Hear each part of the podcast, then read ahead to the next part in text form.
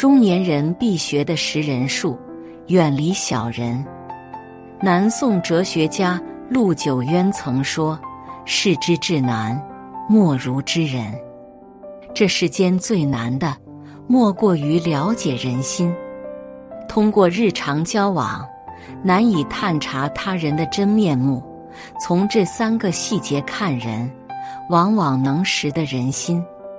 一，看他是否有担当。《小莲幽记》里说：“不担当，则无经世之事业。”人无论何时，都应懂得承担责任。遇事不逃避，不推诿，才会让人信任。董明珠就曾提到自己管理企业时的军规。他说：“如果听见员工抱怨这几句，会直接处罚。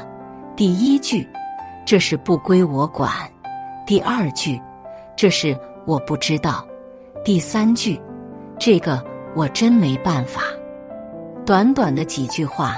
心中不愿担责之意昭然若揭，一有事情就急忙将自己撇清，这如何能让人安心？反之，那些有担当的人，顶得住小风，受得住大浪，远比逃避更令人信赖。新东方带货一哥董宇辉，因出众口才火遍全网。更有多家平台向他抛出橄榄枝，但董宇辉却在直播间表示，自己不会离开，并会和俞敏洪一同把前同事们接回来。很多人不理解，包括董宇辉在内的许多老师，明明可以在其他平台获得更高薪酬，为何还留在俞敏洪身边？直到有某个网友给出回答：“俞敏洪有担当，给人一种踏实感。”熟悉俞敏洪的人都知道，论见识，他不如出国留学的徐小平；论学历，他不如已考到硕士学位的王强。但每次公司发生危机，他都会冲到最前面。二零零三年非典爆发。全国教培机构停课，大多数学员申请退费。俞敏洪跑遍不同银行，才成功贷款七百万，解新东方于水火之困。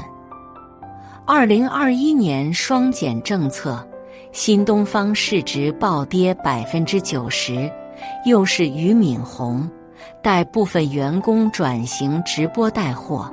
在未知行业打出新赛道。有位投资人曾说：“投资本质不是投资公司，而是投资人。像俞敏洪这样能扛事的人，哪怕他事业一时濒临崩溃，最终也会起死回生。把责任放在首位，遇事虽考虑自己，但更会去照顾他人。”危难关头靠得住，值得人去托付。反之，那些毫无担当的人，格外自私，遇事就逃，甚则为自保牺牲他人的利益。和有担当的人交往，相处放心，做事安心，你们的友情才能走得更远。二，看他是否有良心。牛根生曾说。一个人良心有问题是次品，一个人的灵魂有问题就是危险品。生活中，总有人热衷于和身边人玩套路，使绊子，看似得到甜头，却失去了最宝贵的信任与真心。在电视剧《亲爱的自己》中，袁慧中和李思雨是师徒关系。二人感情极好，后来他们在竞争销售组长时，李思雨顾及师徒之情，主动放弃竞选，让袁慧中坐上组长之位。面对这一行为，袁慧中非但不感激，还引起对李思雨的嫉妒。于是，后来在销售总监竞争中，袁慧中暗中设计、扯谎，让李思雨出差，又趁机把他团队业绩最好的案子接数抢走。平时还让自己的下属刻意打压欺负李思雨的手下。这一系列操作之下。让李思雨彻底看清袁慧中的为人。作家雨果曾说过：“卑鄙小人总是忘恩负义的，忘恩负义原本是卑鄙的一部分。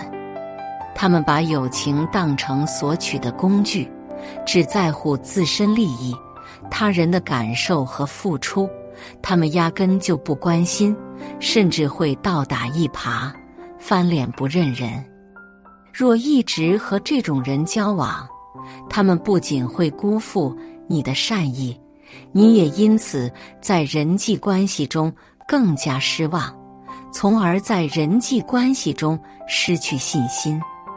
三，看他是否有自知。网上有个问题，在人际交往中有哪些愚蠢至极的行为？有一个高赞回答。自以为是，没有自知之明。大 A 曾分享过他的经历。有一次，在同学聚会上，他见到了一位久而谋面的老同学。那位同学在体制内工作，非常上进，一路过关斩将，将事业发展的有声有色。两人见面后，分外热情。并聊起各自的近况和职业。整个聊天过程，他一直在尝试说服大考公。大表示，他很喜欢当前的工作状态，公司待遇很好，发展前景也不错，暂时没有考公的打算。没想到，那位老同学一脸轻蔑的说道：“你就是眼界太狭窄。”我们端的可是铁饭碗，私企需要经常加班，连个公积金都没有，还面临随时被裁员的风险，能有什么前途？大爱笑了笑说：“我知道你们单位福利待遇好，但人各有志，考公一直不是我的追求。”老同学依旧不依不饶地说。你上班难道不是为了追求稳定和高待遇？不然是在当好人做善事？大无话可说，便没有回应。经过这件事，饭桌的氛围也尴尬了起来。莎士比亚在《皆大欢喜》中说：“愚者自以为聪明，智者则有自知之明。”由于在事业上有突破。就盲目自大，横加干涉他人的生活，结果不仅使分歧倍增，甚则引人生厌。他们总会把自己想法强加于人，殊不知每个人有不同的活法，更有迥异的选择。成熟之人通常会尊重他人，只有自以为是的人，才会打着友情旗号。强硬插手你的人生，要想生活清静，和他们保持一点距离，心情自会明朗起来。